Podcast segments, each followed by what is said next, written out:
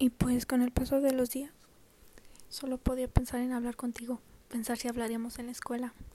Las cosas pasaron muy raras y muy rápidas. Después de todo eso, pasaron muchas cosas y a mi punto de vista tal vez no fueron muy buenos para mí.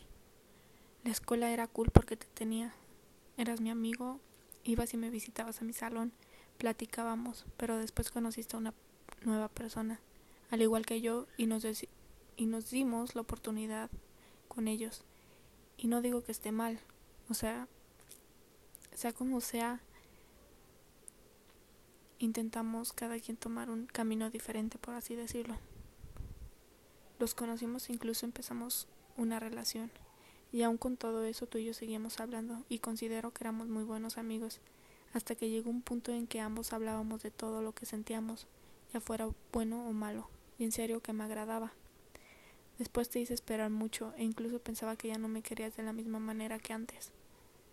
La vida nos hizo irnos por caminos diferentes y pensar en otras cosas.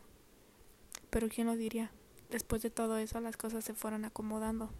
Y para ser sincera, mucho antes de entrar a mi primer año de preparatoria ya me gustabas, por lo que eras conmigo, porque me hacías bien, porque sabía que no solo eras un amigo, Sabía que algún día llegaríamos a más, y tuve razón, y realmente no sé si esto fue el destino o una simple casualidad.